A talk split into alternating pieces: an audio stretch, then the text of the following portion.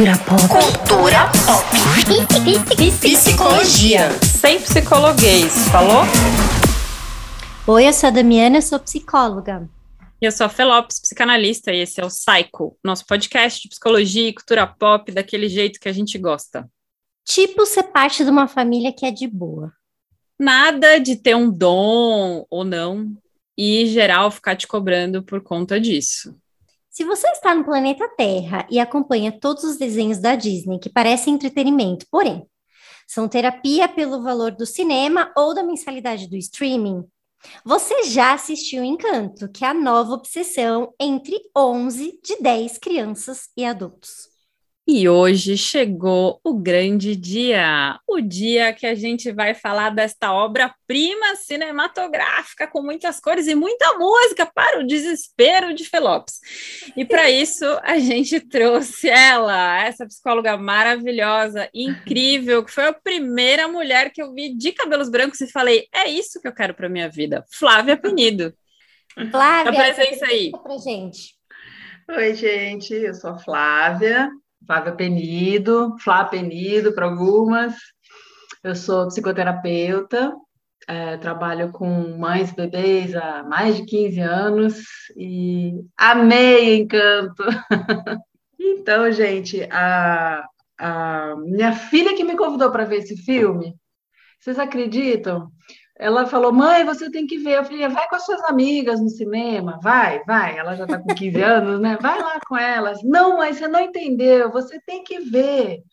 É de família, é sobre família, você tem que assistir.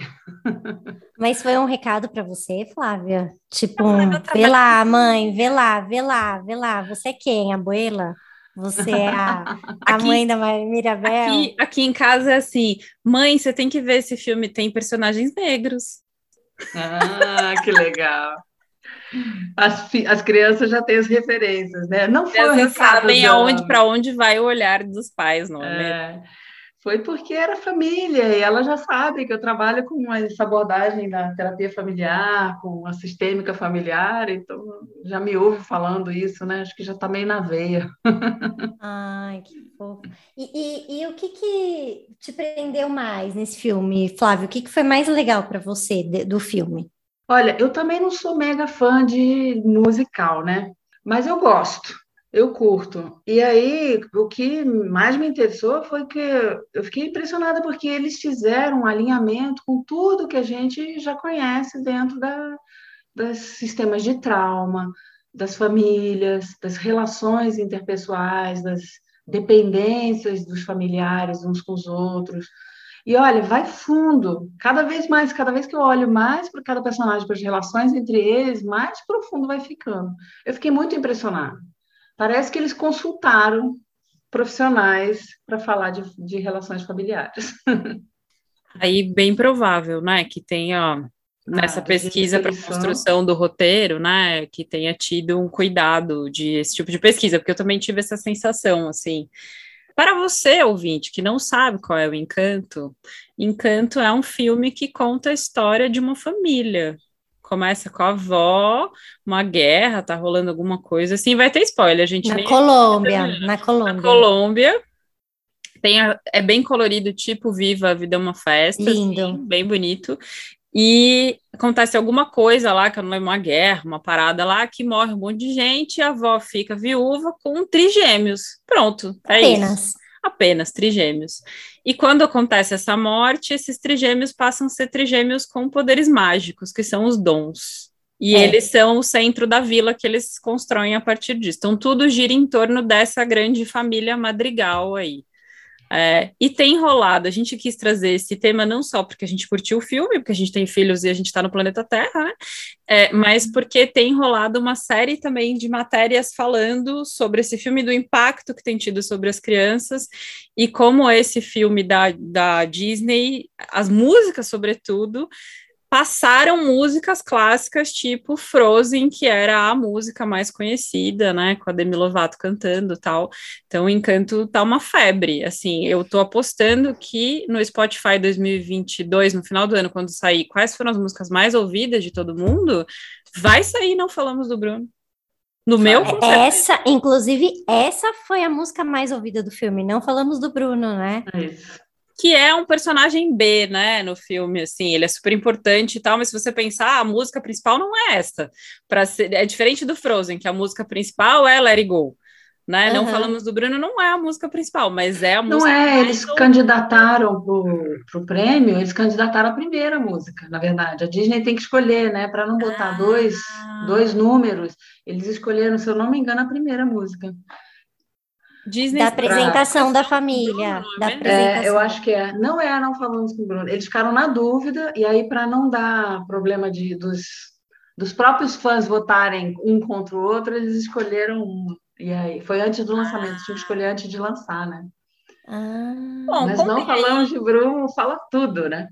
que mais? Nossa, eu amo que vocês mais comece assim. gostaram? Não falamos do Bruno mais. E aí começa toda a música. Todo mundo fala do Bruno. Ninguém fala do Bruno, mas o filme inteiro só fala do Bruno, né? Aham. Ninguém sabe do Bruno, mas a, meni, a, a sobrinha, a, a, a neta já está ouvindo o Bruno ó, faz tempo dentro dos muros da casa. Temos uma teoria da conspiração sobre isso. Em breve a gente vai soltar aqui para você comentar sobre a teoria da conspiração. Mas acho que a gente podia começar falando entre nós que parte que chamou mais a atenção do filme, o que, que a gente mais gostou, o que, que não gostou, se é o que Damiana é. A gente pode falar que a gente não gostou de algum pedaço, Dami? Se ele tá, li- tá Ah, liberado? Não sei. Não sei. Vamos ver. Não sei se pode. Eu gostei muito desse filme, eu amei. O que eu mais amei é que é... Ai, gente, vou fazer. Vai ter uma- um, um áudio daqui a pouco. Já pode falar, Fê, que tem os áudios? A Damiana Ou- dá ou- spoiler durante o programa daquilo que era o, o hype do programa. É isso, gente. Vai, Dami, segue. Bom, eu e meu amigo Joaquim, a gente dá spoiler. Desculpa, gente. Ele faz assim, desculpa, gente. Eu vou dar um spoiler, desculpa, gente. Então ele faz tipo assim, mas é isso aí. É- é- é- lidem com isso. É, que eu acho que o mais legal é o quanto que o- as pessoas que têm os dons, elas acabam sendo menos importante do que a única pessoa que supostamente não tem o dom e que eu acho mais legal que uma pessoa de verdade é que consegue organizar toda a bagunça do negócio. Que normalmente na Disney tem um poder ali, né? Uhum. A pessoa que consegue resolver a treta, ela tem algum poder especial. Nesse filme, não. É a pessoa que não tem e que fala: Ó, gente, é o seguinte, os poderes de vocês são, de vocês são legais, mas eles não estão ajudando. Porque vocês estão se tornando só isso. E aí, o, o- o- e aí é essa, é, é, é desse lugar de uma pessoa de verdade que as coisas vão se organizando. Por quê? Porque é só porque ela não tem nada supostamente de especial é que ela consegue olhar de um outro ângulo, que eu achei muito legal nos dias de hoje, né? Que todo mundo tem que ser uma autoridade, todo mundo tem que ser muito especial, todo mundo tem que ter muitos likes, todo mundo tem que ter muitas visualizações. O quanto que o filme traz essa, esse outro olhar para quem a gente não tá vendo, né? Que também tem muita coisa legal para ensinar a gente, assim. Eu fiquei pensando nisso, assim, eu chorei muito. Eu, eu acho que é interessante a gente pensar que ela, ela tem um dom, só que esse dom, dentro do sistema familiar, não é avaliado, né? Não é validado, não é visto, né? E o filme, o tempo inteiro, o que eu achei mais interessante, assim, é que as músicas, elas falam tudo, gente. E é, a letra das músicas são muito bem boladas. Eu adoro esse autor, esqueci o nome agora dele, estava tentando me lembrar do nome dele. Ele é maravilhoso, ele faz vários mu- musicais, assim, o, o, o compositor, né? E ele escreveu, ele que mudou o nome do Bruno, inclusive, era para ser outro nome. Eu fui ler um pouco, né? Fiquei blogueira do Encanto, e era para ser um outro nome, e aí ele falou: olha, para musicalidade tem que ser Bruno. Eu ia aí falar isso, de- porque, a- porque a Disney tá numa fixação com o Bruno. É, né? são três. Porque, é o Silêncio. Bruno! Do Luca. Aí agora não falamos do Bruno. Eu tenho. Meu Qual marido que é Bruno. qual que é o outro? Aí a gente tava Flávio, assim, eu acho que Bruno voltou à moda, né? Sei lá. Tem um outro que a minha filha falou que eu já não me lembro também. Só me lembrava agora do Silêncio Bruno. Mas tem um Ah, outro Silêncio terceiro. Bruno. É. É, perseguição, mas foi por uma questão musical que ele pediu para trocarem. Acho que esse é outro nome. Esqueci agora qual é esse nome. O nome é meio nada a ver. Acho que Bruno tem mais a ver mesmo. Eu, o que eu achei lindo, assim, da parte que eu preferi, é o fato de a gente estar falando de uma família em trauma o tempo inteiro. e que esse trauma é tá em negação por tantas gerações até que aquela criança que não é vista, né? E continua, e ela tenta o tempo inteiro né, agradar, ela está o tempo inteiro tentando agradar a avó, como todo mundo ali tenta, mas ela não consegue obedecer. E por essa pequena desobediência que ela vai fundo, é que ela vai longe, né? É essa desobediência é, muito amorosa que ela faz, que ela consegue reverter todo o sistema ali que estava adoecido. Achei muito fantástico. Achei muito bonito de, de, ver assim eles percebendo como que nos sistemas familiares tem pessoas que são excluídas, de comportamentos que são excluídos, que não são endereçadas, que são realmente às vezes banidas do sistema familiar e que essas pessoas elas vêm com o poder de curar muitas vezes, elas vêm é, vivendo o sonho de vários antepassados, na verdade, elas vêm para fazer esse sonho acontecer. É muito bonito. Gente, eu não sei como eles, eles chegaram a tantas as, as sinapses ali naquele filme o tempo inteiro. Para mim, que trabalho com isso, fiquei assim, fascinada. Eu acho que o que eu mais gostei foi. Eu gostei muito da Mirabel, da personagem da Mirabel, e acho que ela tem um dom até pensando na estética do filme mesmo, não tanto na já numa psicologização do filme, que é a casa só fala com ela. É só Exatamente. com ela que a casa fala, né? Então tem uma coisa que acontece com a Mirabel, né, ali.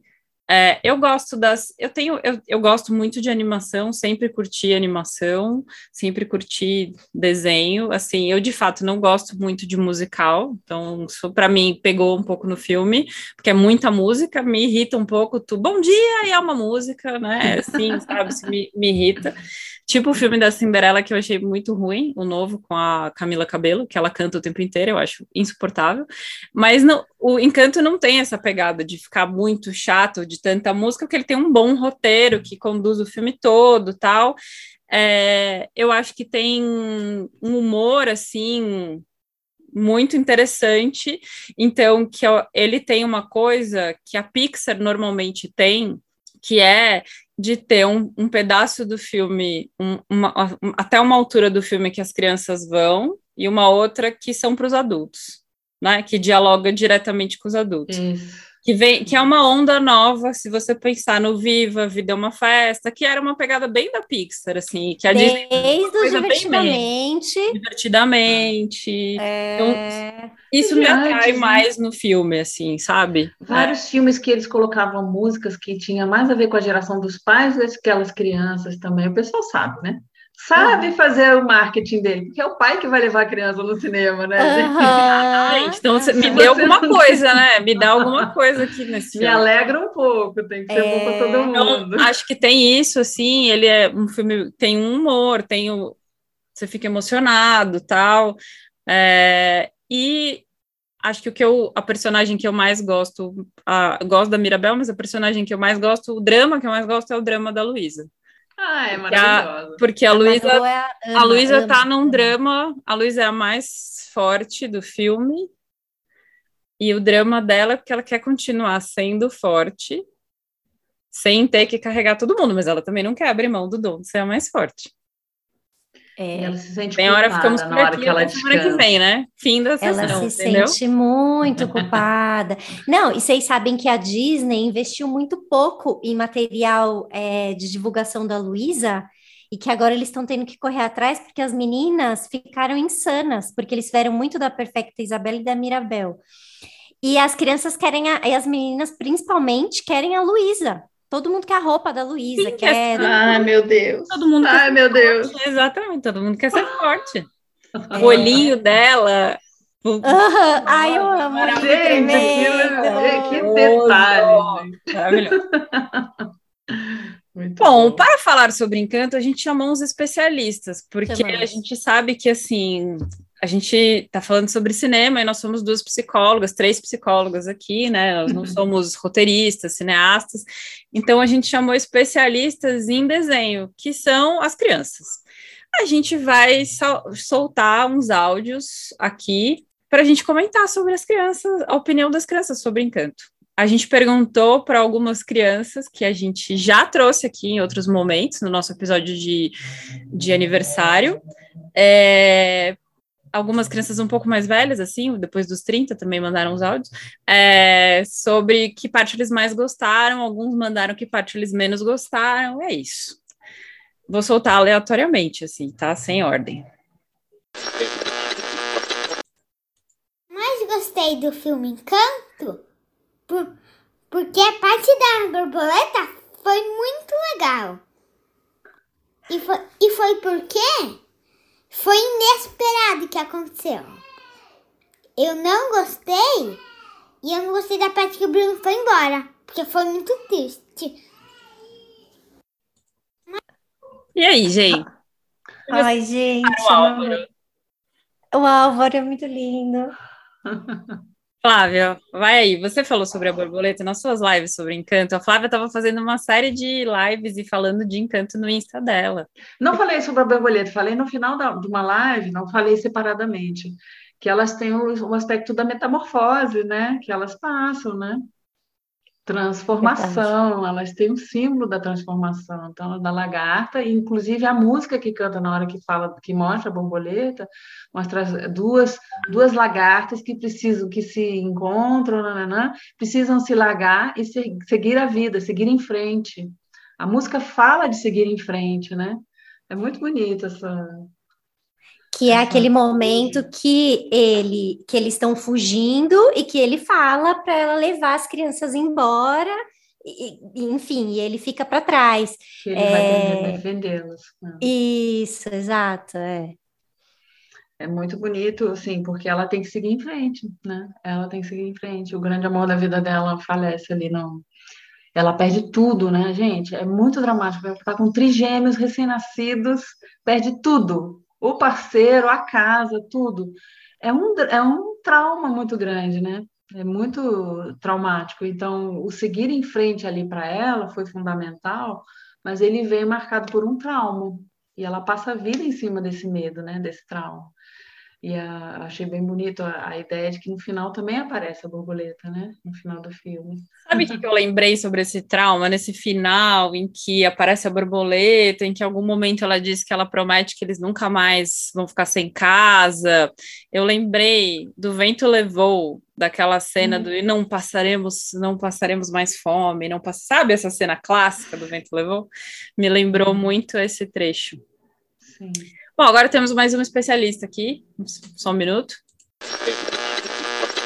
Oi, gente, tudo bem? Quem fala que é a Manuela de novo. e hoje a minha mãe me falou que eu tenho que falar o que eu mais gostei de encanto, o que eu menos gostei de encanto. O que eu menos gostei de encanto foi nada. um, o que eu mais gostei foi duas coisas.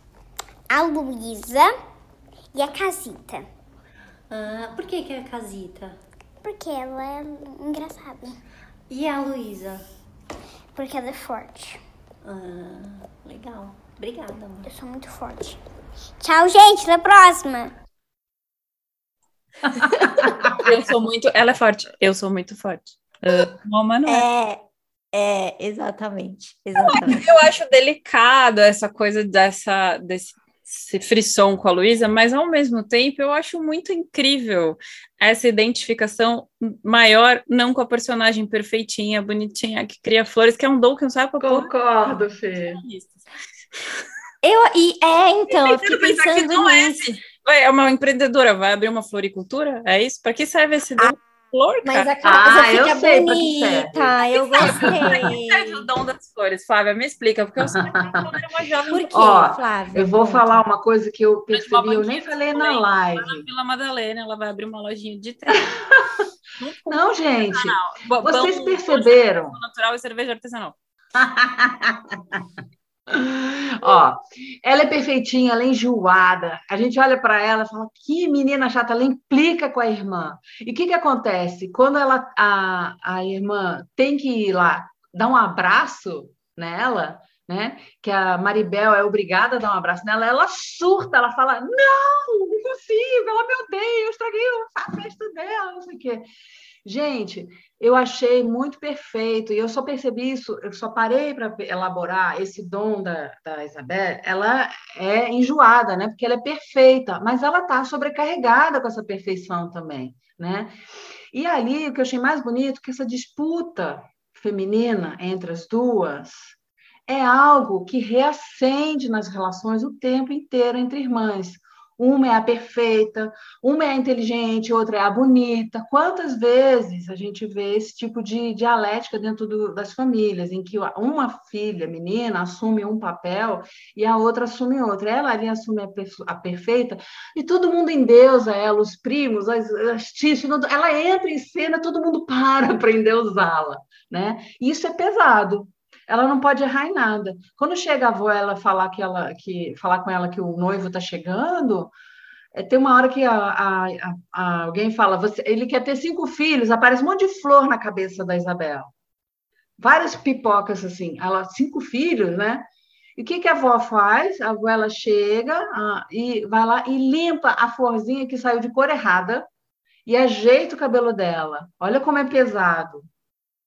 Olha como é pesada essa carga para Isabela. E o mais bonito, qual é o dom dela, gente? Ela fala de flores, ela só faz flores perfeitas, mas quando ela se encontra com a irmã finalmente para acabar com essa rivalidade feminina, porque é uma rivalidade que as duas encontram, gente, isso é tão, tão ainda atual elas se encontram, ela no final daquela bagunça que elas fazem, aquele carnaval de flores, ela fala: você é uma má influência, rindo, feliz da vida. Só que o que, que ela cria? Ela cria flores e plantas que são extraordinárias. Ela começa a fazer o quê? A abundância da natureza, gente. Nós precisamos. Nós precisamos de todo tipo de seres humanos, de criações, né? Ela fica encantada. O que mais que eu posso fazer, né? Aí ela começa a criar aquele monte de cactos, flores carnívoras, é, e a música fala de várias plantas. Eu pensei muito agora que eu comecei a pensar, gente, isso simboliza o cuidado com a natureza que a gente precisa voltar a ter, né? Com a destruição que a gente está tendo. E que a mulher, as mulheres, quando elas puderem acabar com essas rivalidades que vêm corrompendo muitas vezes as relações e se encontrar na potência que cada uma tem, aí já estou viajando, né, gente? Eu gosto de viajar a, a, vem, a gente fala da abundância da natureza, quando a natureza não é aquela coisa perfeita de vasos só de rosas e flores coloridas certinhas, né? Não é esse jardim certinho que ela tem. É uma coisa meio selvagem. E a avó fala para ela: Isabela tá fora do controle. Tá fora do controle. Eu achei perfeito. O dom dela era selvagem, se a gente for pensar. É. Imagina, tipo, de repente você sai um monte de flor, coisa louca. Ela toma um soco, um eu... susto, dá um soco naquele noivo que ela não quer. É, Tem uma hora que é. a plantinha vai lá e dá um soco no nariz do cara. Tem um trecho. Dizer, o inconsciente dela tá. Tem um trecho é. da história do noivo que, assim, a gente começou a ouvir as músicas também em inglês, né? Porque a letra muda um pouquinho. É. Eu tinha achado muito curioso que na letra em português ela Isabela, fala... seu boy chegou. Tá então, seu boy, seu boy, chegou e aí fala: é, me, me falou que o homem não seria só meu, seria meu e de mais. E de outra mulher. E aí eu fiquei, gente, a Disney vai discutir não monogamia. Pode aí, ser. Aí eu fui escutar em inglês, e na verdade, em inglês, ah. ela fala que o homem que seria dela está prometido para outra. Fez um pouco mais de sentido dentro ainda de um filme que não deu, não monogamia na Disney já é um pouco demais para esse momento, eu acho. Né? Não, eu, eu, eu, eu em, breve, em breve esse tema vai chegar, mas na hora. Em breve que... vai chegar. Deus, o homem vai. Eu, eu já achei Isabela, seu boy, chegou muito estranho, porque a gente falava assim, ó, eu e o Vinícius cantando, a gente falava Isabela, seu pai chegou. Tá na. Aí a Manuela, gente. Pai é maravilhoso. E seu pai? Tá errado. É seu boy chegou. A gente imagina que a Disney ia colocar na música Isabela, seu boy chegou, filha. Ela pode procurar no Google a letra. E era seu boy chegou. Aí é, é, eu amo essa música. Essa é a minha música, a música da Isabela com a, com a Mirabel, é a minha predileta. É maravilhosa. Eu acho muito lindo, muito lindo que, que ela faz assim né? Que ela inventou uma coisa nova que ela não sabe o que, que é, que não é simétrico, perfeito, mas continua sendo mágico e é dela do mesmo jeito. Então, uhum. que isso tem muito a ver com quando a gente está num processo de se conectar com a gente mesmo, de entender qual é o nosso caminho, mesmo que as, as pessoas achem que não é bem por aí, que a gente deveria ser de um jeito e não de outro. É mágico também, não é o que você espera, mas tá tudo bem, né? Porque é minha e, e o que mais eu vou fazer com isso, né? Que aí What elas, else can I do? A... É, exatamente, porque aí o caminho é fértil, porque quando você está num, num, numa, numa única possibilidade de um contorno de ser perfeita, você não tem muito para onde ir. Quando é o que mais. E quando você encontra você mesma, tipo, o que mais eu posso fazer com isso? Tudo, né? Libertação. Né? a, a da parte que a música que fez me, médio sucesso. Qual é a música que fez médio sucesso? A terceira música do Encanto. Qual que é qual? A da Luísa. A da Luísa. Ok, muito obrigada. Eu achei engraçado, porque eu perguntei aqui para os meus afilhados, e eu perguntei o que, que você mais gostou do Encanto? E eles rapidamente associaram as músicas. Né, esse aqui falando é o Lucas, ele tem quatro anos, e é isso, assim, acho que para as crianças marcou tanto a música que o filme ele ficou menor do que as músicas, né? Muito, muito curioso. As letras são muito potentes, gente. É muito bonito. Vamos lá, para Joaquim. Oi, Dami, tudo bem? Eu tô aqui para contar as partes que eu gosto do filme do Encanto. Eu sei que eu dei spoiler, mas eu vou contar para você. É assim, a parte que o Bruno e a Milabel estão trabalhando junto para fazer a magia da casa. Lá que, uhum. que, todo, que todo mundo tá brigando, aí a casa, a casa acaba sendo destruída, mas eles acabam reconstruindo juntos. Aí eles perceberam que, que a casa, que a biga não vai a lugar nenhum. Aí, eles, aí ficou tudo certo no filme do Encanto. E também o Boone e a Milabel são os, parece que eles são os mais livres, porque eles são que entendem tudo o que está acontecendo, o que está no filme, eles conversam com tudo. E é assim. Aí a Milabel tá preocupada se tudo tá indo bem. Ela que mais ouve, ela que mais entende, o que, o que mais conversa, que mais ouve das pessoas, é a que tá mais preocupada da casa e da família dela. Um beijo, Dami, tchau. Se você ainda não tinha amado o Joaquim no episódio quando a gente fez um ano, volta lá só para você ouvir o Joaquim e o Sol falando que vale aquele episódio inteiro. Ai, Joaquim, gente. quando eles amor, gente. Quando eles bigam e a biga não leva a nada. Ah, não, Joaquim. Não, tem, não dá. O personagem que mais ouve, que mais está preocupado. Gente, ele entendeu tudo. Entendeu? São os personagens mais livres. Mais. Gente. É. Coisa fofa. Flá, por que, que você acha que tem esse encanto com o Bruno? O Bruno, ele é um personagem muito. É... Ele é odiado, né? As pessoas rejeitam ele, têm medo dele, fantasiam em cima dele, mas ele é o mais mal entendido, né? É o próprio mal entendido. Ele é todo atrapalhado, ele não consegue se expressar, tem muita dificuldade de se expressar, mas ele é um visionário. Ele é um visionário, ele vê lá na frente. E como que no, no, no nosso planeta, na, na, humanidade, os visionários são mal entendidos. Pessoas que vêm muito à frente sempre são banidos das associações e depois acabam que, anos depois, é, nosso querido Freud, né? Quantas pessoas incríveis e maravilhosas no nosso, na humanidade que são banidas assim, porque são mal entendidos, não conseguem fazer com que as pessoas alcancem o lugar que eles já estão, que é muito longe, é muito à frente da nossa visão, né? O Bruno é um visionário, ele tem um dom da visão, mas ninguém entende. Aí ele, tanto que ele resolve sumir, né? Que ele fala, ninguém vai entender, eu sou Bruno, na música ele fala. Eu já sei onde isso vai levar, eu não vou deixar eles verem essa essa visão porque vai acabar com a minha sobrinha e vai acabar comigo, né? Ele pensou. Vai dar merda. Desculpa o palavrão, mas é isso que ele pensou. Vai dar merda, vai dar merda. Vai dar merda, vai dar merda, vai. Vai dar merda, vai. Para uma criança, sobretudo, é muito comum.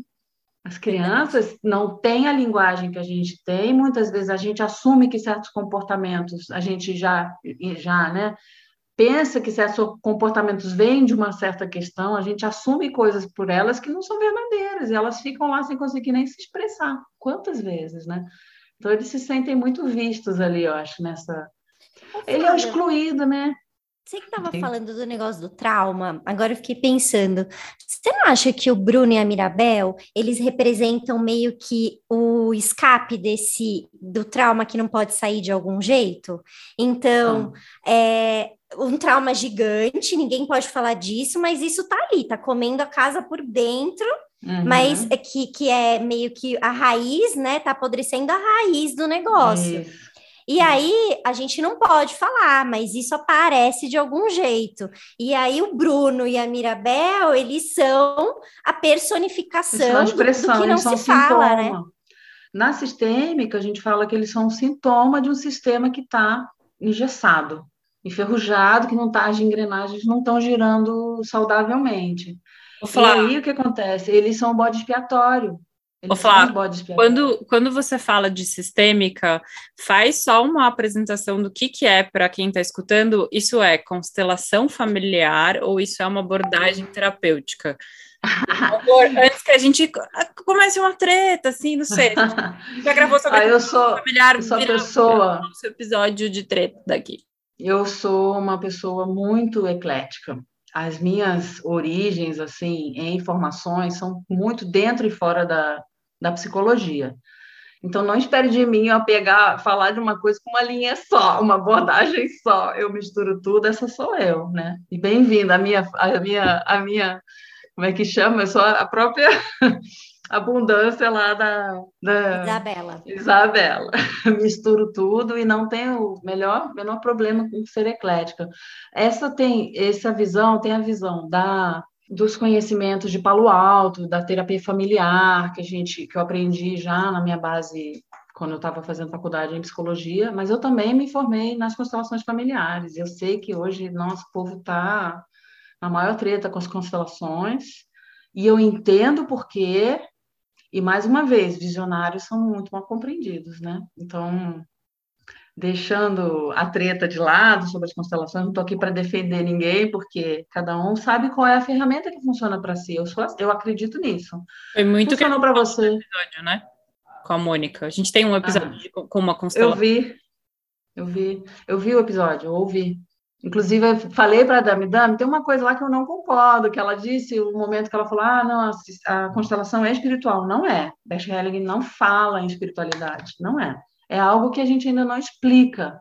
Mas por que, que a gente acha que, antigamente as pessoas já achavam que caiu um raio, aquilo era Deus que estava jogando, que era espiritual. Por que, que a gente, quando não explica uma coisa, tem que achar que é espiritualidade, que são espíritos, que são antepassados, que é coisa de kardecismo? Não necessariamente, só não se sabe de onde que vem, né? como, como acontece o fenômeno de ressonância ali no, no trabalho das constelações. Mas aqui, quando a gente está falando, de, quando eu falo da sistêmica, eu misturo muito, porque a linguagem é, se misturam, né? Terapia familiar já existe há muito tempo dentro da psicologia, tem várias linhas, né? Tem várias linhas que trabalham com família, né? Eu me formei, assim, quando eu estava fazendo faculdade, eu peguei uma, várias é, matérias optatórias, né, de optativas de em familiar, porque a gente só vê a parte clínica, né? E eu queria ver essa parte que me interessa muito, sempre me interessou muito, por isso que eu sou apaixonada. E lá a gente fala muito disso que a Dami trouxe, que eu acho que por isso que as crianças se interessam. Eles são os personagens que mais amam e eles enxergam e eles endereçam E quem endereça atrapalha, né? Se você endereça as os problemas, você está atrapalhando. Não pode endereçar. Num sistema que está com trauma, não se fala de Bruno, não se fala do trauma, porque aquilo dói, né? E acho que ela vem como um, um os dois vieram com potencial de, de cura. Os dois vêm como potencial de, de mudar aquela engrenagem que está enferrujada. Só que o Bruno ele não consegue com as competências dele. E aí o que, que acontece? O destino dele já está entrelaçado ali com a sobrinha. Na hora em que ele protege ela, né, que ele sai de cena e protege ela, ela fica, ela entra em amor profundo por ele, inconscientemente, sem, sem, sem nem perceber. Por isso que ela tem que ir atrás dele, ela vai atrás dele, né? E o mais lindo é que a casita, para mim, gente, essa é a minha teoria, a casita é a consciência familiar ela funciona pela consciência familiar e por isso que ela funciona muito mais para Maribel. Ela está sempre a favor da Maribel ali, porque a Maribel vai trazer a cura, ela vai trazer o Bruno de volta, ela vai trazer o, a cura do, da casita que está rachando ali, né, do problema. A gente é muito simbólico, tem muita simbologia aí. Mas para ser clara, eu misturo tudo, então se eu falar aqui, se você ficar confuso, não tem problema, é assim mesmo. Não, e o filme e as famílias são confusas, tá ótimo. E a gente faz freestyle. Calma, eu vou botar mais um áudio de uma criança aqui. Tem uma Olá. criança aqui querendo contar a parte que mais gostou, por favor. A parte que eu mais gostei é quando toca a música das mariposas, das borboletas. Temos mais, uma, mais um fã das borboletas junto com o Álvaro. Foi o Álvaro que falou das borboletas, não foi? Hora. Pra mim, qual parte você gostou a que mais? fez sucesso. A que fez sucesso? E que parte que fez sucesso? A, a não falamos do Bruno. Ah, entendi. Essa foi sua música e favorita? Do, e a do, a, a do Bruno, que tava. A Mirabel, que tava na casa do Bruno. Ah, entendi. Tá bom, muito obrigada. Mais um fã do Bruno, estamos aí. Eles amam essa coisa do. É, que é sofrido, né? Dele ficar com o pratinho do outro lado da parede. Eles falam muito disso também, as crianças. Um ratinho. É. é... Você tá Meio enlouquecido aqui, né? já. É, na hora que ela diz isso, é maravilhoso. E ele vai batendo nas coisas, ele tá cheio de rituais. Eu queria atender o Bruno, é. eu já fiquei com muita vontade de atender na hora. Não, e ele assim, não, tá tudo bem, não se preocupa, eu tô ótimo, e não sei o quê, porque ele é da família, né? Então ele não pode mostrar cozinha. fragilidade. É, eu tô aqui. E comida. Tá comida é ótimo morar aqui, eu, os ratos. Uhum. o rato é interessante. Usando ela dente dele. Fazendo showzinho para ele, né? É. Ele, eu achei muito legal que ela, ela pergunta por que, que você foi embora, mas não foi embora, né? Ela não deixou a família. Porque tem montanhas, são muito altas e ninguém consegue ir embora, Sim. né? Isso é muito grave. Ninguém consegue ir embora. Não. É muito louco, porque ela criou essas montanhas, né? Na hora em que ela, que ela é. É, né, ganha o dom, ela cria as montanhas, que são o quê? São essas montanhas que fecham ela, né? Que, que Não, protegem. É a muralha de proteção. A pessoa que precisa de mais ajuda neste filme todo é a avó. É, a avó. A avó. Tem trauma. A abuela. É, a abuela. A abuela está zoada. É. E ela construiu essas muralhas todas, né? São as montanhas. A parte que eu mais gostei de Encanto foi quando eles descobriram que na verdade o Bruno estava mesmo dentro da casa e quando eles constroem a casa todos juntos. Eu adoro que ela que ela é muito profissional, né? Você me mandou fazer, eu vou fazer isso é, muito profissionalmente. A Estela é profissional, a Estela é minha filha, ela é profissional para. Você pediu para ela posar para uma foto, porque você precisa fazer um, sei lá, um catálogo que você vai divulgar, que você. Ela vai fazer. Ela é isso que você precisa que eu faça? Eu faço. É isso. E ainda ficou. É só isso? Ah, tá, tá bom. Mas, de novo, mais uma vez falando do Bruno e da reconstrução da casa, né? Eles se pegam ao Bruno, que eu também não sei se a Disney imaginou que o Bruno ia ganhar essa repercussão toda. Porque ele é, apesar de que, né, você pensar, vem uma leva de filmes, e aí eu já tô pensando, não nos filmes infantis, desse tesão com anti-herói, né? Anti-herói.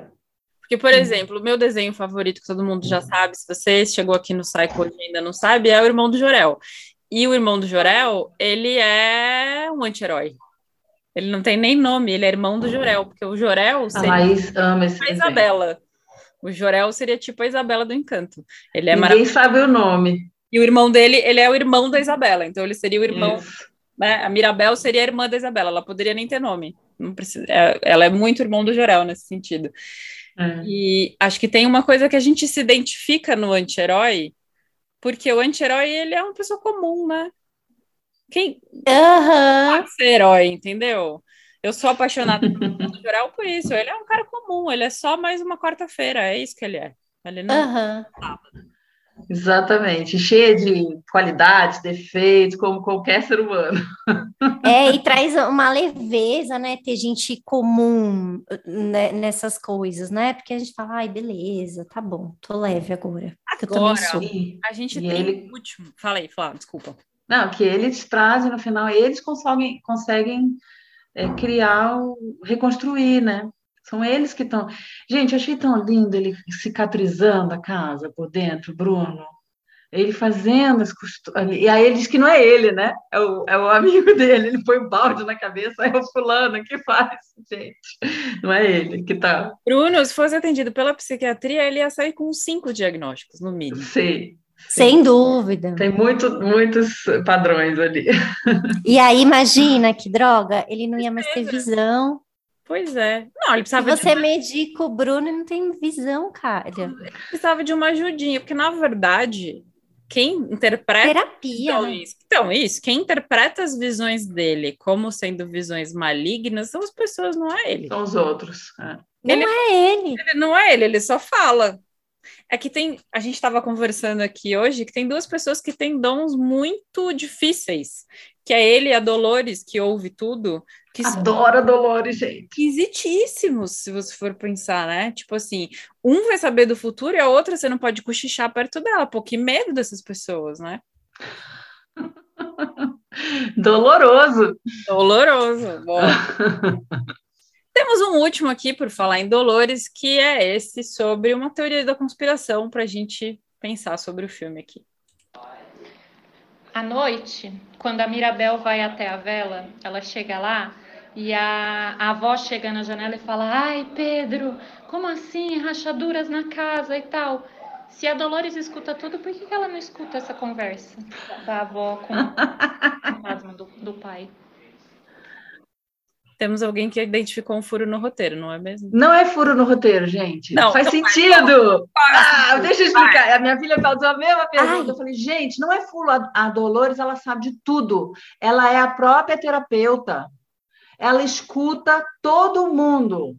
Ela tem esse papel. Ela escuta todo mundo, ela sabe de todo mundo, a dor de todo mundo. Só que ela vai soltando aos poucos as verdades. Como um bom terapeuta, sabe a hora de endereçar as coisas. Ela vai soltando aos poucos, tanto que ela sabe, na música ela fala uma hora, eu já estava ouvindo o Bruno aí faz tempo, as rachaduras, o som da areia, É, ela faz, é. ela escuta tudo, é só que ela não não endereça, ela faz. Ninguém está preocupado. A, Luí, a, a Mirabel vai perguntar para ela e ela diz: não tem ninguém preocupado com, com, com as rachaduras na casa, só você e a Luísa. Fala com a Luísa, né? Mas ela já está ouvindo, ó. Eu adoro. E o mais barato, mais legal, o person... gente, eu amei o personagem também da irmã que tem as nuvens na cabeça. Como é que é o nome? Ai, Pepa. meu Deus, não vou lembrar. A Pepa, Pepa. Pepa, Pepa. Porque ela sofre bullying o tempo inteiro, gente. Mas, Você meu vê Deus, como é, gente, meu Deus, ela pode ficar brava que ela faz um tufão, cara. Pode ficar nervosa que vira uma tempestade o casamento dela. Mas elas são dons de guerra, gente. Ó, os três, os três filhos têm dons de guerra. Pensa que elas sobrevi- são sobreviventes de uma guerra, eles têm dons de guerra. Um Um tem visão, ele vê o que vai acontecer no futuro. O outro tem o dom da cura, para curar os feridos. Tudo que ela faz, né? A irmã vai lá, faz, né? A filha né, vai lá, faz um docinho e cura as pessoas. E a outra muda o clima. São dons de, de, de para ganhar uma guerra, entendeu? Verdade. Verdade. Nossa, total, Mas totalmente. Para quem está no trauma de sobrevivência, são sobreviventes de uma guerra, então eles têm que ter esses dons. São dons de segurança, né? Que vão manter segurança, segurança numa guerra, é verdade. É, Simbólico, eu, né, gente? Ninguém fala, né, da... Que ninguém... Não estou lembrando o nome da que faz as arepas que curam. É... Você faz... A Manu fala que sou eu, por enquanto. Daqui a pouco ela vai virar adolescente, ela não vai mais dizer isso. Mas por enquanto ela fala, ai, ah, igualzinha a você, mãe. Você faz ai, mamãe. Ai, como eu sou fofa por enquanto. Menos carne. Carne não. É muito legal a gente pensar que ela também está presa, né? É, a mãe da. Eu fiquei lembrando do episódio que a gente fez no Natal sobre alimentação, é, da gente pensar o quanto que a alimentação não é só nutriente, né? Não é, é só carboidrato, proteína, gorduras e fibras, e quanto que a alimentação ela é atravessada pelo afeto e essa o quanto que a alimentação nesse lugar das travessias, né, de quanto ela vai agregar o momento, a cura, que vai ter a ver com esse lugar do afeto mesmo, né? Tem. Ela nutre a alma, né? A alimentação não nutre só. Total, totalmente. O que achei Acabou? tão bonito. Achei tão bonita. Acabou os nenéns, as crianças? Acabaram as crianças. crianças e a Lara, que não é exatamente uma criança, é, mas que amou o encanto, chorou muito. É, acabou que hum. nossos áudios, os nossos. Eu queria falar dela, da, da mãe da, vale, vou, da Maribel, porque. Você fala isso, eu vou descobrir o nome dela aqui no Google. Descobre. É, me deu um branco também nela. A, ela tem um dom da cura, mas ela também está presa no sistema. Ela está sobrecarregada também. Tanto que tem horas que a filha tenta falar com ela, né? Tenta, ela é, eles são, é um casal super potente, né? Os dois escutam, falam, filha, vai ser um dia difícil porque o seu primo vai receber o dom, se você quiser conversar. Aí o pai fala, não, mas eu entendo, eu também não tenho dom, mas só aceito nessa família, não sei o quê. Julieta mas, e August, Agostinho. Agostinha. Que é um alérgico Julieta. grave, não sei como ele não morre. É. Gente, é uma relação de dependência, esse casal. É. Esse homem é, é uma relação de dependência. E ela cura, ele fica doente. Toda hora ele está doente com a alergia das abelhas lá.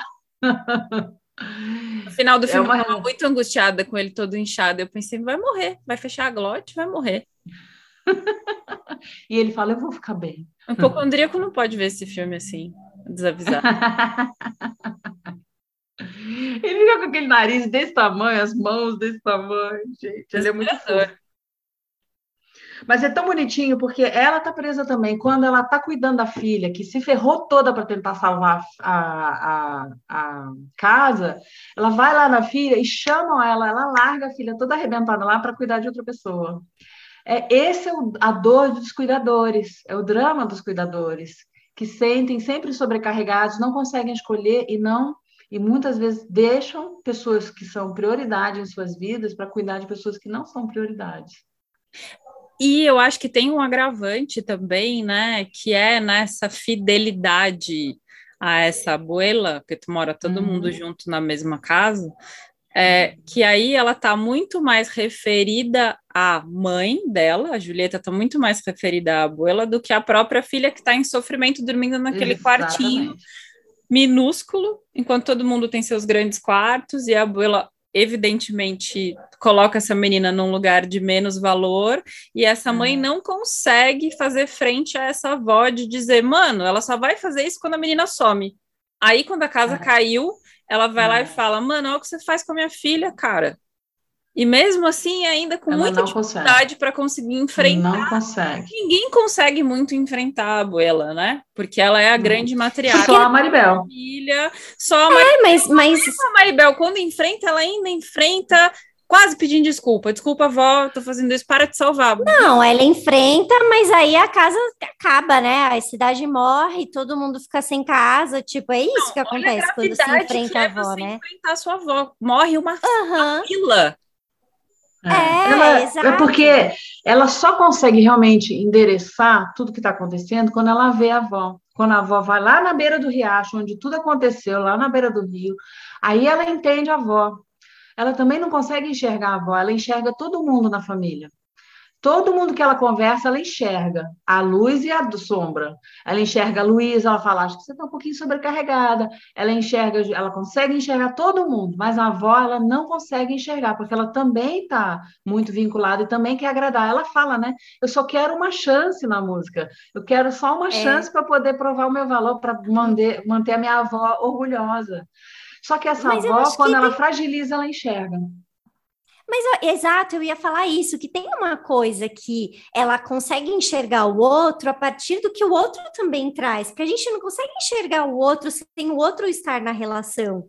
Então, a avó, ela estava no, no pedestal, pedestalizada, ela só consegue enxergar a avó quando destrói a cidade, cai o pedestal, e aí ela vê...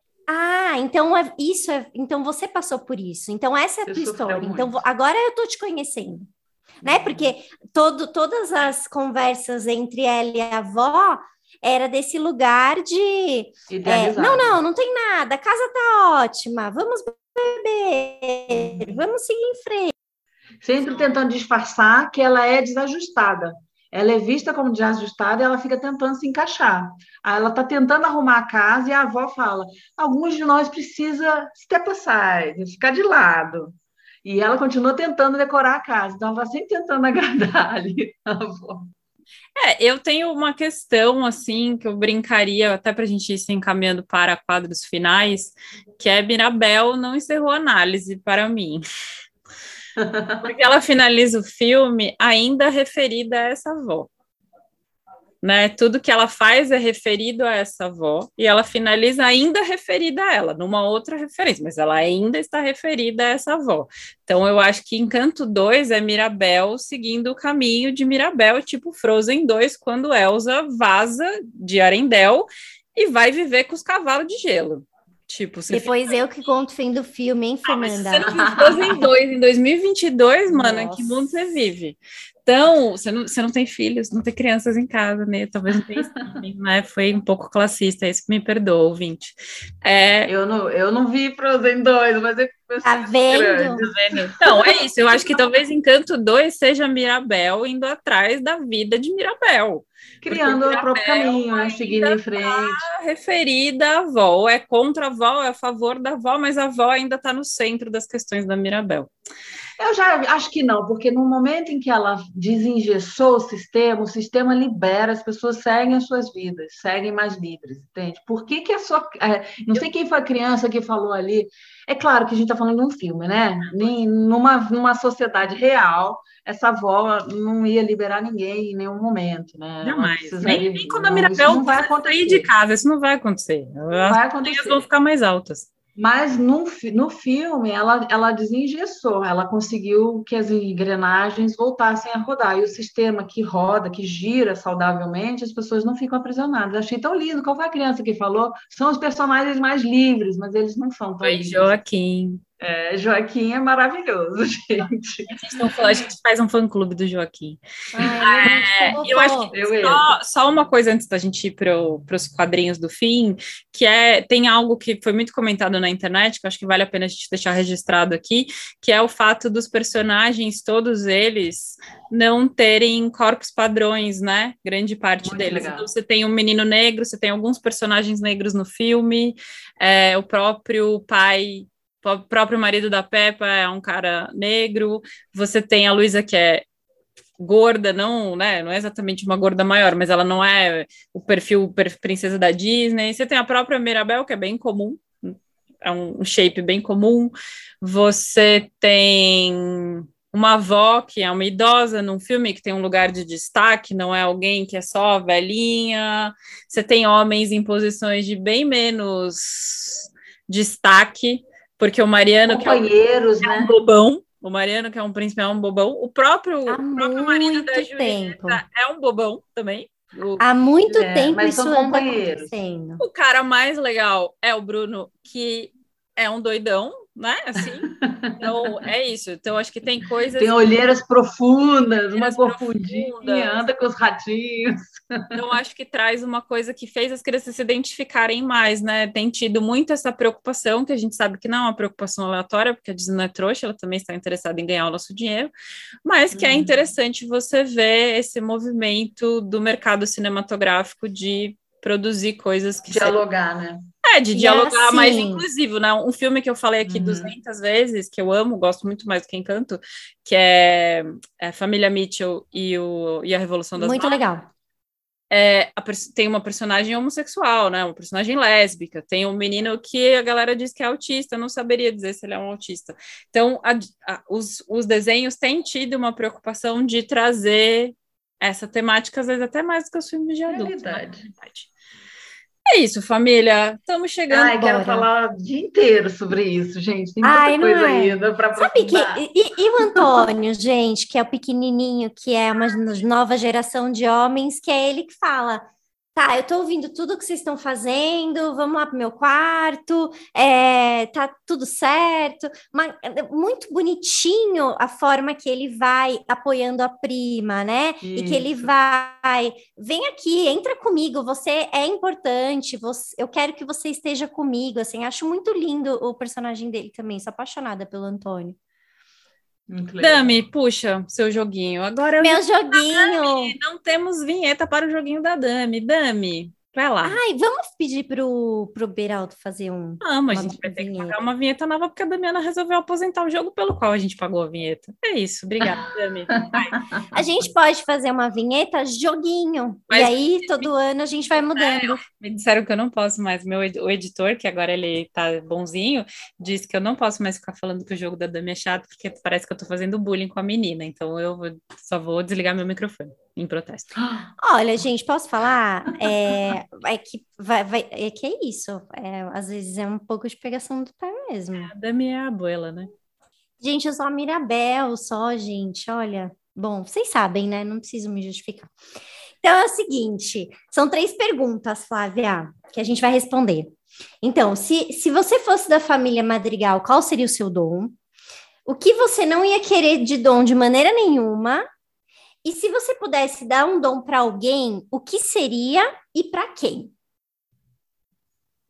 Nossa, que perguntas difíceis de escolher. Então tá, então eu vou começar, porque eu que fiz, então já pensei. Bom, se eu fosse da família Madrigal, eu ia querer um dom da Isabela mesmo, que é o meu dom predileto. É, Flores? eu não ia querer de jeito nenhum da Dolores, porque Você queria produzir flores? queria produzir flores. Que decepção. É. Queria. Dentro dessa análise que a Flávia fez aqui, né? Ah, tá bom, Dentro do- É, tá bom. Tá bom. Verdade, verdade. tá? Você viu a rivalidade, Flávia? Você percebe, né? A rivalidade feminina a gente vai aqui. no final. o que você não ia querer receber de dom? O da Dolores, porque, pelo amor de Deus, gente, imagina a barulheira que deve ser dentro do cérebro. O, o- to- ouvir de todo mundo, ainda mais morando em São Paulo, deve ser muito insano. Se você pudesse dar um dom para alguém, o que seria e para quem? Ai, gente, se eu pudesse dar um dom para alguém, eu acho que seria bom senso para as pessoas que votam no Bolsonaro, ainda mais esse ano. É isso, gente. Obrigada. Vai, Flá.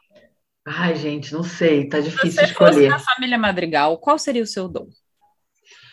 Eu gosto muito do dom da Isabela também. Eu gosto porque depois que eu entendi que aquilo tem a ver com a recuperação da natureza, com a gente voltar a lidar com a natureza de um lugar de respeito, de amor, é, eu viajei, eu sei, mas eu vejo desse jeito que o dom dela veio para essa cura aí que o mundo precisa.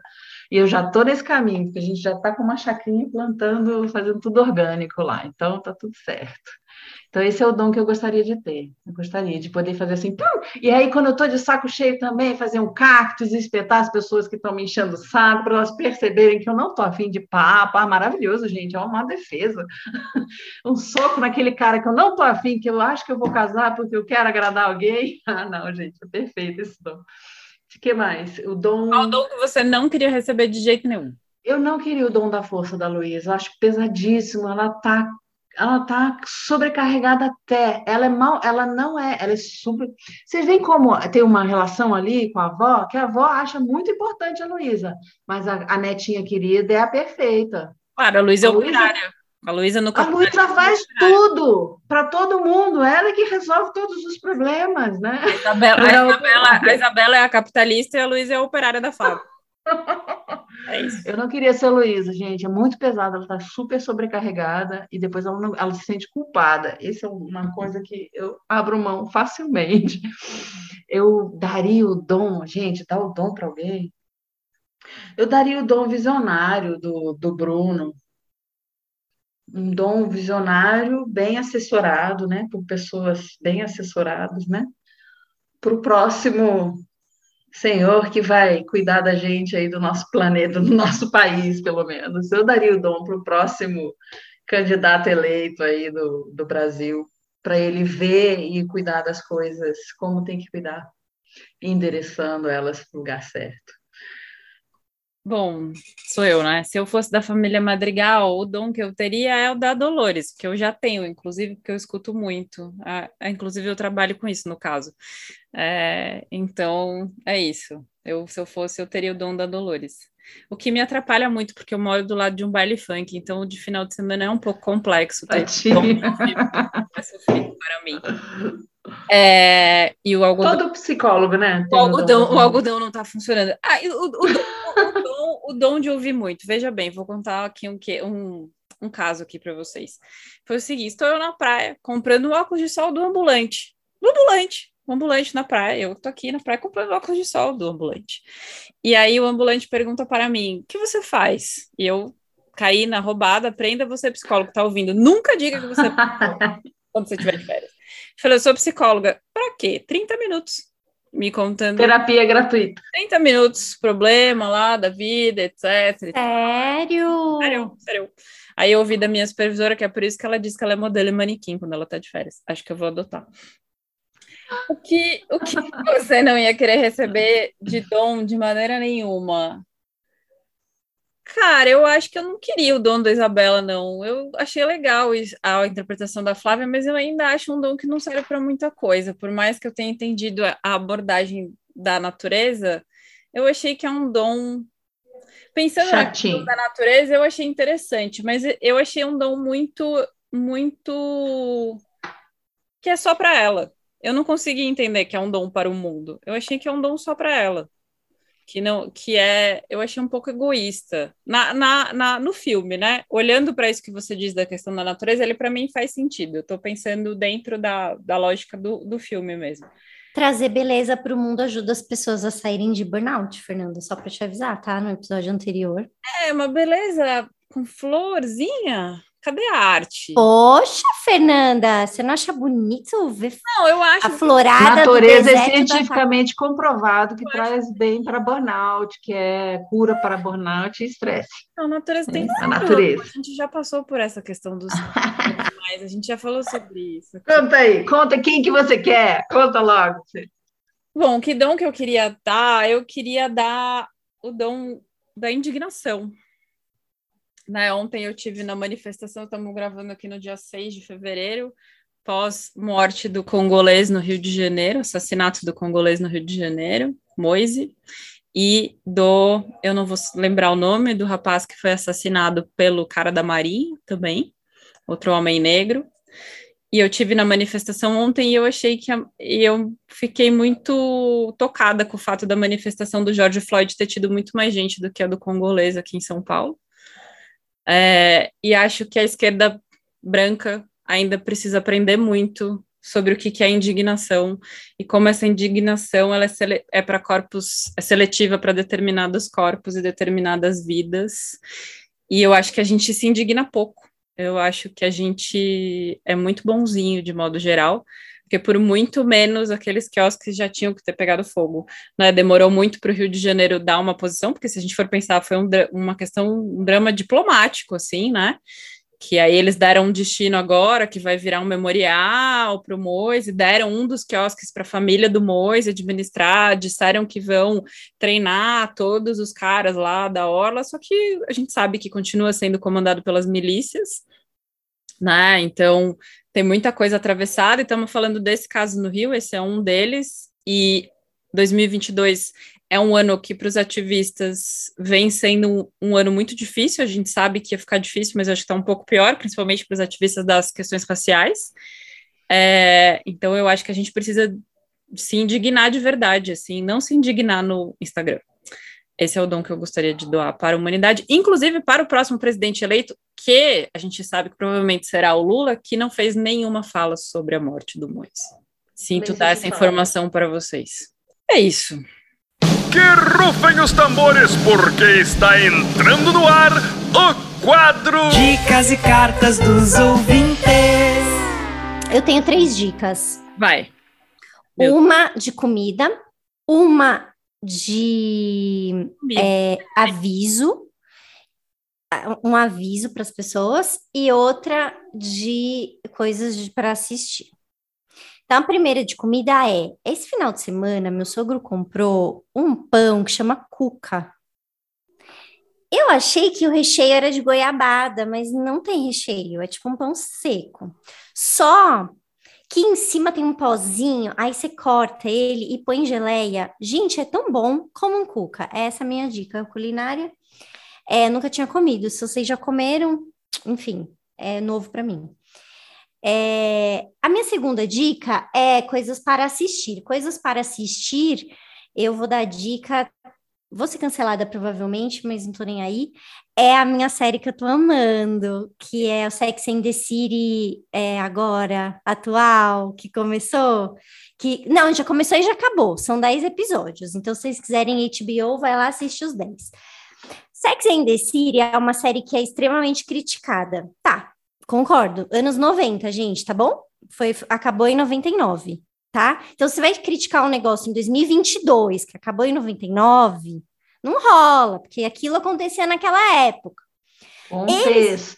Contexto, né? Isso, né? contexto. Aí hoje tem um monte de gente fazendo. Vocês acham que quem critica Damiana assistindo Sex City sou eu? Eu nunca critiquei, cara, só deixar Nunca isso criticou, nunca criticou. Não, mas so, a sociedade faz isso. Hoje em dia, ai, eu, ai, era ai, machista, não sei o que. Gente, anos 90, né? Vamos lá. E aí, hoje, elas fizeram é uma nova temporada que chama And Just Like That. Tá muito boa.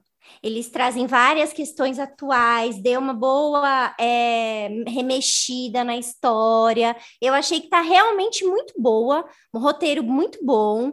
A, a, a, fotografia eu amo, porque eu amo todos os cenários que eles colocam. O figurino, eu sou apaixonada. Então, é, tá realmente vale a pena assistir e revisitar essa série. É, e é muito legal porque elas trazem uma discussão sobre essa coisa da, de envelhecer, essa Isso. coisa de racismo, essa coisa do, do, do é, a, a, filha. Ai, gente, não vou contar. Vou contar? Não vou contar. É, alguém lá do, do, tem uma questão de uma transição de gênero, então vale muito a pena assistir, que é bem legal a forma como elas lidam com isso. Eu tô apaixonada pela série. Acabou, né? A primeira temporada. Essa, essa semana, a gente tá no dia 6 do 2, né? Conforme a Fê falou. Dia 3 do 2 foi o último episódio dessa, da primeira temporada, mas eu gostei muito. E assim, gente, o aviso é: hoje, dia 6 do 2, faltam 89 dias para quem não tirou o título tirar e quem precisa atualizar, atualizar para poder votar. Por favor, gente, façam isso, pelo amor, votem. Não no Bolsonaro, mas quem for votar no Bolsonaro, esquece isso, deixa, deixa rolar. Deixa lá, deixa lá. Não tira título, não atualiza, deixa rolar. Nem tem. A, a, a multa é, é, é bem baratinha, não tem problema vocês não votarem. Vão viajar, vai para Miami, vai ser legal nessa época. Mas o resto que não for votar no Bolsonaro é importante.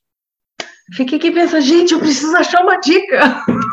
Aí, indica os, os vídeos que você fez do Encanto, estão maravilhosos. Assiste a live, os vídeos, os rios que eu fiz sobre o filme, se você gostou desse podcast. Manda o aqui, seu porque arroba aí. Qual é seu arroba? Meu arroba é o arroba Flapenido. E se você percebe que tem questões na sua família aí, tem o curso, meu curso, é uma dica legal. Eu tenho um programa online que você pode acessar, daqui a pouco eu vou abrir de novo as, as inscrições, que é o Conectando com a Criança Interior, que eu abordo várias questões que, tão, que são relacionadas com, essas, com os nossos familiares, com o nosso sistema familiar, com a nossa criança dentro do nosso desenvolvimento, né? A gente fala de criança interior quando a gente está falando do nosso desenvolvimento emocional que ficou preso em algumas fases da nossa vida. E que quando a gente trabalha essas questões onde a gente ficou, onde ficou preso, onde a gente ficou engatado, enganchado.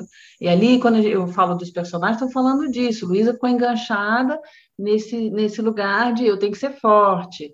Isabela ficou nesse lugar enganchada nesse lugar de que ela precisa ser perfeita, né? Então, tem várias questões ali na nossa biografia, e aí eu trabalho com a terapia corporal, a bioenergética, em que a gente cuida dessas questões que foram ali do nosso início da vida, em que a gente, e a gente libera esses, esses lugares que estão enferrujados na nossa vida, que estão nos atrapalhando, nos doendo, nos machucando, e não deixando a gente ser leve e feliz, né?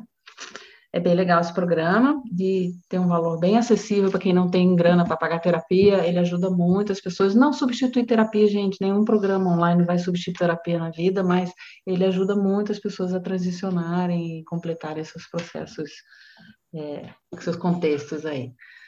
Outra dica ah, eu queria falar de um, um, livro que eu voltei a ler e que poucas pessoas estão falando ainda dele, mas que me ajudou muito e eu voltei a ler e me ajudou de novo, que é o Mary Kondo. Se vocês não conhecem, é, é, é Mary Kondo, né? O nome dela, estou tentando achar ali o livrinho. Ela, ela mesmo. Fala, ela fala de organização de um lugar muito lindo, muito bacana. Assim. Eu não estou falando da série no Netflix, aquela série achei meio. Uh, me deu até uns, umas sensações assim de gatilho, porque tinha umas, uma mãe lá que ninguém ajudava nada. Eu tinha mesmo. Tinha umas Foi. questões ali meio, meio, meio complicadas e discutíveis, mas o livro, o livro é muito bacana. Ele ensina a gente a liberar espaço, destralhar de um lugar muito diferente e também ensina a dar algumas dicas de organização. Eu sou conhecida como, ser, como uma pessoa desorganizada sempre fui, a minha casa é uma bagunça. Se eu mostrasse, se eu conseguisse virar o computador aqui agora, vocês iam ver que o meu quarto ali, a cama não foi arrumada esse domingo. Então, assim, nós não somos pessoas muito organizadas na nossa família. E eu me comprometi esse ano que eu ia me organizar em alguns aspectos, porque já eu, é uma coisa que está me incomodando alguns aspectos. Não todos, tem coisa que é bom, a farofa, a bagunça, eu gosto. Baguncinha é saudável também para mim mas me comprometi. E esse livro eu voltei a ler e, de novo, encontrei novas partes ali, bem potentes, que tem uma questão emocional. Quando você fala, eu sou organizada, a gente está falando da nossa identidade já. Então, como que eu vou me tornar uma pessoa mais organizada se na minha identidade, desde criança, eu já falei que eu sou desorganizada, né?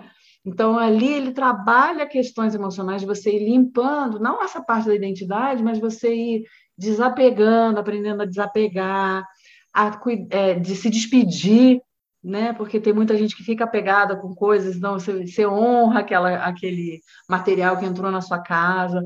E eu acho que isso dá uma noção também de consumismo, que é muito bacana. E aí entra a segunda dica. Eu estava assistindo é, algumas coisas sobre minimalismo. Porque quando a gente é, não é uma pessoa sistemática, a gente acaba acumulando né, coisas dentro da casa. Quando você tem mais espaço, acumula mais ainda, né? E o que acontece é que o minimalismo ele fala um pouco desse, desse, excesso de consumo que a gente tem. E quando a gente destralha, cada vez mais vai diminuindo, a gente vai percebendo como a nossa sociedade é adoecida com o consumismo, como a gente é, objetifica metas assim o tempo inteiro. Ah, eu preciso ter aquele carro, eu preciso ter aquela cara, aquela casa com jardim para o meu filho ser feliz eu preciso ter aquele emprego. É sempre um lá longe, num lugar de ter mais dinheiro, porque o dinheiro é que vai trazer a felicidade. E quando a gente chega lá, a gente descobre que não é bem assim, né? Aí a gente já tem uma nova meta que nos angustia de novo para comprar. E eu achei, tem uma série na internet, eu ainda não vi no, no Netflix sobre minimalismo, mas outro dia eu assisti, eu ouvi, estava indo buscar minha mãe no Rio e eu ouvi um podcast de um cara que é minimalista. Eu queria achar o nome dele, que eu achei bacaninha, assim, que ele fala de organização, dá umas dicas de organização, mas aí ele fala, e ele é minimalista. Ele traz a, a prática do minimalismo. E isso também tem a ver com, com também cura a gente. Então, estou trazendo coisas que eu usei agora recentemente na minha vida como dicas, porque eu acho que pode ajudar a gente, é, todo mundo, né? Sempre a gente está precisando de estralhar, sempre a gente está precisando de estralhar a mente, o corpo. Eu, dei uma, eu dei uma dica da Marie Kondo para uma amiga que estava em crise com uma outra amiga, e aí eu falei, amiga, Marie Kondo, cara, abraça e deixa aí já acabou essa história aí, cara. Abraça, deixa aí, já, já fez o que ela Desapegar. tinha que na sua vida. É isso, desapega dessa história. Você sabe de quem eu estou falando, porque você está maratonando esse podcast, que eu sei. Esse recado é para você. É, minhas dicas. Bom, então, eu, a Dami sabe que eu gosto de uns, uns umas séries que são mais cultas não são cultas, mas que, que dá uma deprimidinha, assim. Eu gosto um pouco mais dessas coisas. Como é que é? Como é que é aquela palavra de, parece que, eu, que às vezes eu falo para usar? Culto é. é ah, esqueci tipo culto, mas que não é bem é, eruditas. Eruditas. A série não é nada erudita, mas eu gosto um pouco desses filmes que você sai um pouco, parece que você tomou um soco no estômago. Eu gosto. E aí tem uma série de família que eu gosto muito, tô gostando muito, é muito bom, que é na HBO+, HBO+, que é a Succession que é um drama de família. Sai da novela do This Is Us, podem ficar chateados comigo quando eu falo isso, mas sai dessa coisa de que todo mundo acaba feliz e vem para a vida real das misérias que acontecem dentro das famílias. Então é um show de interpretação, cada episódio é um filme, é muito bom. É, e é isso, é um cara que tem muito dinheiro e ele precisa passar a, a empresa para os filhos, e é esse drama que passa por grana, passa por classe, passa por gênero. É um espetáculo, vale super a pena. Fala de drogas, assassinato, é maravilhoso. Então, essa é a minha dica de série para vocês. Quem tem aí HBO, eu sei que tá lá. Acho que eu só tenho. Ah, e acho que um outro filme de família que eu gosto, um pouco na pegada do pensar, né? O tema do, do episódio, é a família Mitchell e a Revolução das Máquinas, também é um filme que fala de família de um outro jeito, que eu acho bem bonito, já indiquei ele aqui. E eu queria, quando eu falei do lance da indignação, eu pensei num canal que eu gosto muito do YouTube que chama Normose, eu descobri ele agora nas férias. É, que as edições são brilhantes, o cara é um monstro editando, acho que é um cara, não sei, porque ninguém sabe quem ele é né? É isso, esses caras fazem assim, isso é um grande mistério. Só e... porque é bom, você tá falando que é um homem, que machista, é porque a voz é, de, a voz é masculina. Tô te zoando. É, é tipo a Helena voz é legal, gosto também. Ninguém, ninguém sabe se Helena Ferrante é uma mulher, mas... Exatamente. A gente, deduz, é. a gente deduz que é, não sei, que ela, né? Mas é. Não sabemos. Enfim, é sobre isso. E muito obrigada, Flá. Muito obrigada. Esse episódio foi muito maravilhoso. Foi muito legal. Muito Foi obrigada. um encanto esse episódio. Ah, piadinha ridícula. Beijo, gente. Ah, eu que agradeço muito o convite, adorei, adorei, muito obrigada mesmo, Feida. Já faz tempo que eu queria participar desse podcast maravilhoso de vocês, amei estar participando, muito obrigada. Esse podcast de vocês é maravilhoso. Ai, você, amigo, que está ouvindo esse podcast, é maravilhosa. Agora, se você quer participar, assim como Flávia, mande um direct, não mande um Telegram, porque eu já nem tenho mais esse aplicativo no meu celular. Mande um direct no nosso Instagram, mande um e-mail. É verdade. Dê a sugestão de tema, diga que você quer participar. E se você gostou do joguinho da Damiana, manda um pix para a gente pagar para o Beraldo a nova vinheta, tá bom? Um beijo para você. Boa! Ó, oh, deixa eu falar uma coisa. A Flávia, ela já estava na lista para convite, porque eu amo muito a Flávia desde sempre. Mas é recíproco o amor. Que bom, que bom que você veio. Ó, obrigada, beijo.